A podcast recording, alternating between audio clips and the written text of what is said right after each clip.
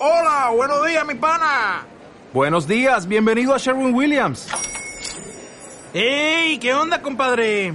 ¿Qué onda? Ya tengo lista la pintura que ordenaste en el ProPlus app. Con más de 6.000 representantes en nuestras tiendas listos para atenderte en tu idioma y beneficios para contratistas que encontrarás en aliadopro.com. En Sherwin Williams somos el aliado del PRO. Life is a journey we can't forsake. Life is a journey, make no mistake. Life is a journey we all got to take. Life is a journey. Whoa, whoa. I'm close,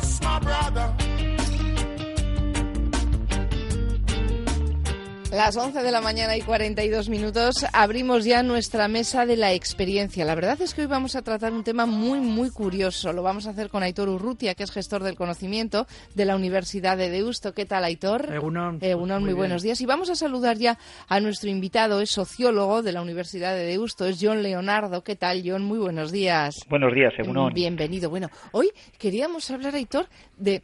¿Les llamamos guarderías de ancianos? No, ¿Sí? no, al revés, Ah, es el lenguaje negativo ese es el titular que estamos No. leyendo por ahí y a mí me suena un poco como, como feo, como que no debemos de ponerle No, ese nombre, es, ¿no? es- bueno, es lo que se viene denominando estereotipos negativos de, de la edad y es infantilizarlos, ¿no? Un, una- un centro geriátrico o un centro para personas mayores en ningún caso es una guardería. ¿eh? Eh, es un lugar donde las personas mayores hacen su vida, viven allí en muchos casos. eh, no es un centro de día, sino estamos hablando ya de una residencia y es su lugar donde viven. No es como la guardería donde van a aprender, donde luego vuelven a casa. No, no, una- un centro geriátrico es un centro donde la persona ya es su casa. Qué mala costumbre tenemos esa de infantilizar a las personas mayores, Sí, ¿eh? sin duda. Porque pensamos, tendemos a pensar que ni siquiera son ellos conscientes, ¿no? De que les estamos infantilizando y lo son absolutamente, Son ¿no? absolutamente consci- conscientes, por supuesto que sí. Bueno, hoy traíamos el tema porque hemos encontrado un, un artículo en prensa en el que nos hablaba que una de las conclusiones que alguien ha debido de sacar del- de la cumbre de Davos que se ha celebrado en, en enero, eh, bueno, pues ha sido que, que una de las cosas que preocupa dentro de la demografía y del envejecimiento, que no es un tema que les preocupe demasiado, a no ser que sea por el impacto que tiene en la economía, eh, es que si antes, hace unos años, había que tener una guardería en el centro de trabajo donde los aitas y las amas iban a trabajar, pues ahora igual hay que llevar hay que llevar a las personas mayores, ¿no? Es lo que decían el otro día eh, con el- el- la polémica de Vescansa de que, Sí. de que, claro, he traído al niño, pero igual alguien tiene que traer a su persona mayor. Bueno, no es un concepto, ¿no?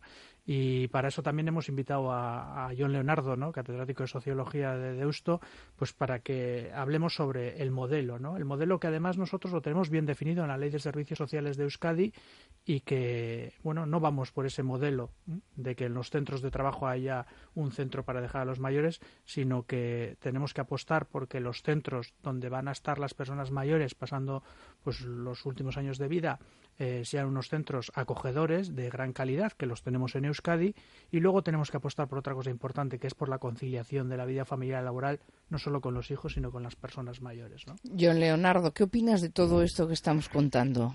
Bueno, pues opino lo que me imagino que opinamos la mayoría de las personas, ¿no?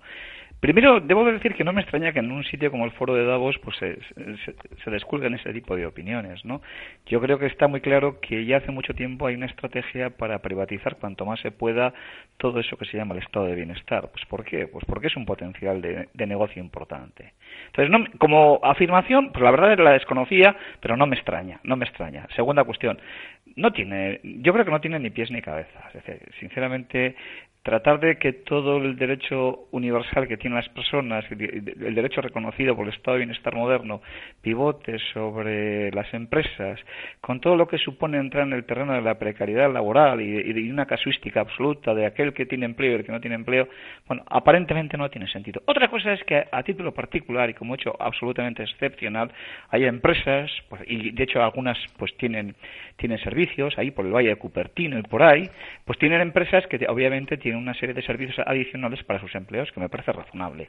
Pero de ahí hacer una extrapolación a que el nuevo orden social pues, pivote sobre esta, esta fórmula, vamos, creo que es, insisto, propio de un sitio como el Foro de Davos, pero desde luego no tiene ninguna viabilidad. Bueno, lo cierto es que incluso imaginándonos la situación ¿no? y viendo que está previsto que en el año 2050 eh, solo en España eh, la mitad de las personas serán mayores de 65 años, es que claro, eh, llenaríamos absolutamente las ciudades y, los centros de esto. Bueno, pero ahí hay que tener una matización, es decir, el hecho de tener 65 años no lo podemos aunar al tema de la dependencia, ¿no? Es decir, una persona con 65 años no es una persona de 65 años de hace 20 años. Sí, no, no, ¿eh? Por lo tanto, tiene una, una esperanza de vida con buena salud de aproximadamente unos 15 años, ¿no?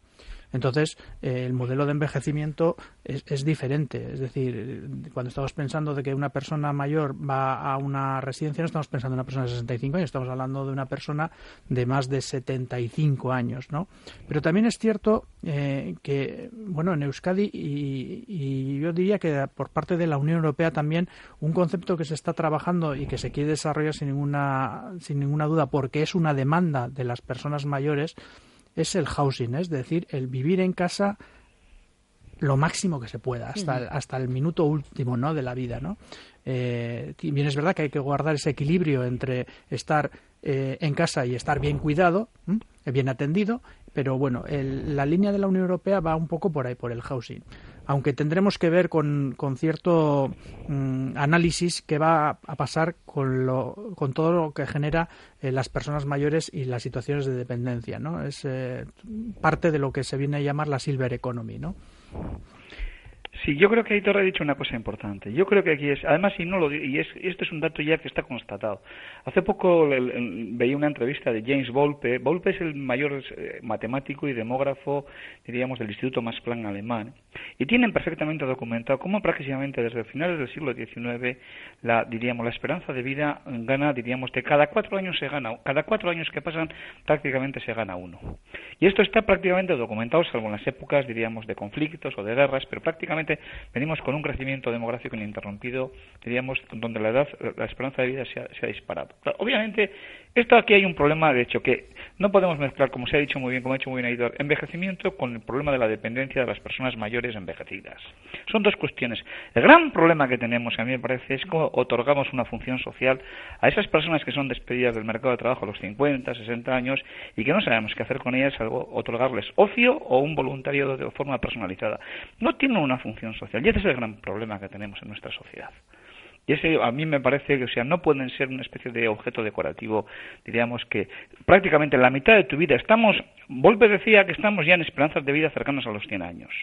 Y esto es importante. Si nos marchamos del trabajo a los 50 por prejubilaciones o historias, otro, eso sí entramos, pues obviamente, ¿qué hacemos con la mitad de nuestra vida? Estar en una especie de situación nirvana donde nos dedicamos, en el mejor de los casos, a una función social, a una función de voluntariado personal y a una función de ocio. Todo el día no podemos estar de ocio, tenemos que tener una función eh, útil para la sociedad. Y este es para mí el gran problema. Y luego está el problema, efectivamente, como os he dicho, de la dependencia de la dependencia de personas que, bueno, pues que llegan a la cuarta edad, que ya se llama, pues obviamente que ahí tenemos ya una serie de eso. Y en ese sentido es el estado de bienestar, eh, diríamos, el que tiene que responder a través de, una gestión eficiente de sus recursos. Lo explicaba perfectamente John, ¿no? El gran reto que tenemos, aparte de dar eh, un buen cuidado, es dar contenido a esa nueva etapa, ¿no? A esa nueva etapa de los desde que sales del mercado laboral, sea de la edad que sea, hasta que entras en una situación de dependencia, porque ya no se puede ofrecer los viajes del de, inserso, eh, un ocio de, solamente de, de, macramé, de pintura y no sé qué. No, hay que, hay que darle otro tipo de, de valor a ese tiempo que va a haber ahí para esas personas, ¿no? Y antes decías que esto no está en las agendas de nuestros representantes, que no se tiene como prioridad, ¿no? Saber qué hacemos eh, con tantas personas mayores eh, y con esa función eh, que ahora mismo reclamaba yo, ¿no? Esa función social que tienen que tener. Es que no sé si tiene que estar en la agenda de, de las políticas públicas, ¿no? En la agenda de las políticas públicas tiene que estar ese cuidado, ¿no? Esas prestaciones que se necesitan y cuidados para para las personas en situación de dependencia, eh, que las ligamos casi siempre a los servicios sociales, como, como hemos venido haciendo tradicionalmente. Pero hay otra parte, la, de la del ocio, la de la participación, recordemos salud, participación, seguridad y aprendizaje a lo largo de la vida, que son los pilares del envejecimiento, pues esa participación social y ese aprendizaje a cosas nuevas es la que tenemos que eh, promover en esa agenda política. ¿no?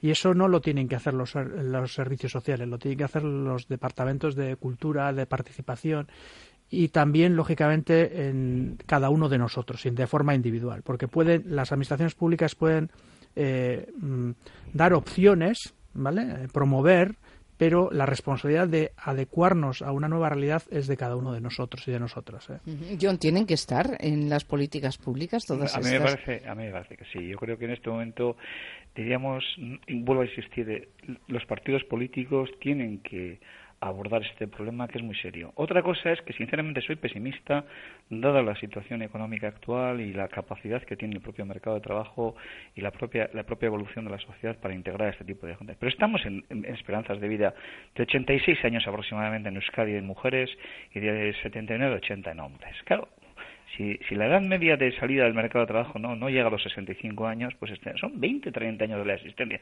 Un tercio de nuestra existencia, ¿qué hacemos? ¿Qué hacemos? Ese es el gran problema. Y obviamente esto no es lo mismo para todas las profesiones ni para todos los trabajos. Unos tienen un grado de, un componente más de dureza física, otros no. Pero lo cierto es que personas que tienen capacidad de pensar, que son que tienen una experiencia acumulada, etcétera, etcétera, lo que no puede ser es que el horizonte, como se ha dicho, sea con todos los respetos ir a venidor.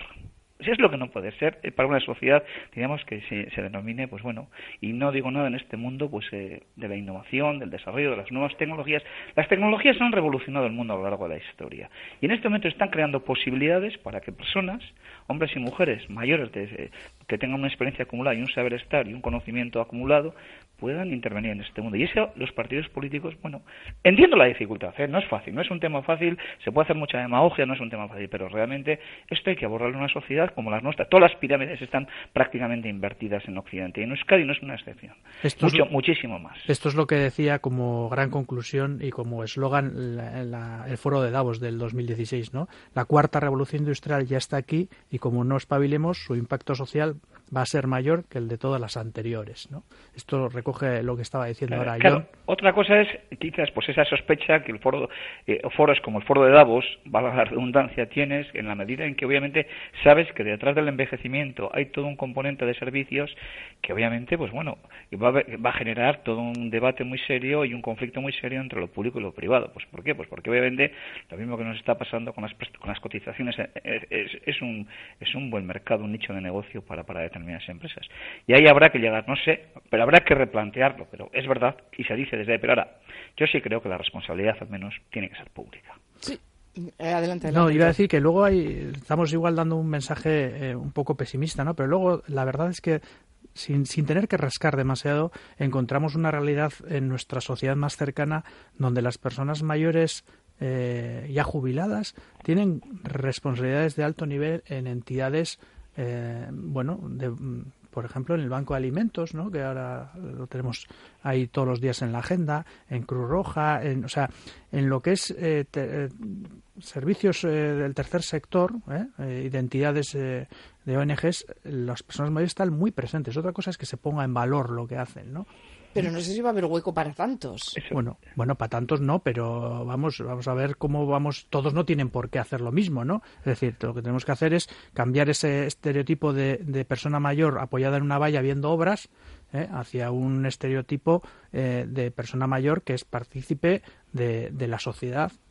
También hay que ver qué responsabilidad tienen las empresas en hacer esa transición del mundo laboral a la jubilación, que no sea de ocho o sea, de ocho horas un día a cero al día siguiente. Bueno, pues se pueden buscar eh, yo creo que por ahí cosas alternativas. Yo, y no es por contradecirme de alguna forma, aún aceptando que obviamente creo que la responsabilidad última es pública.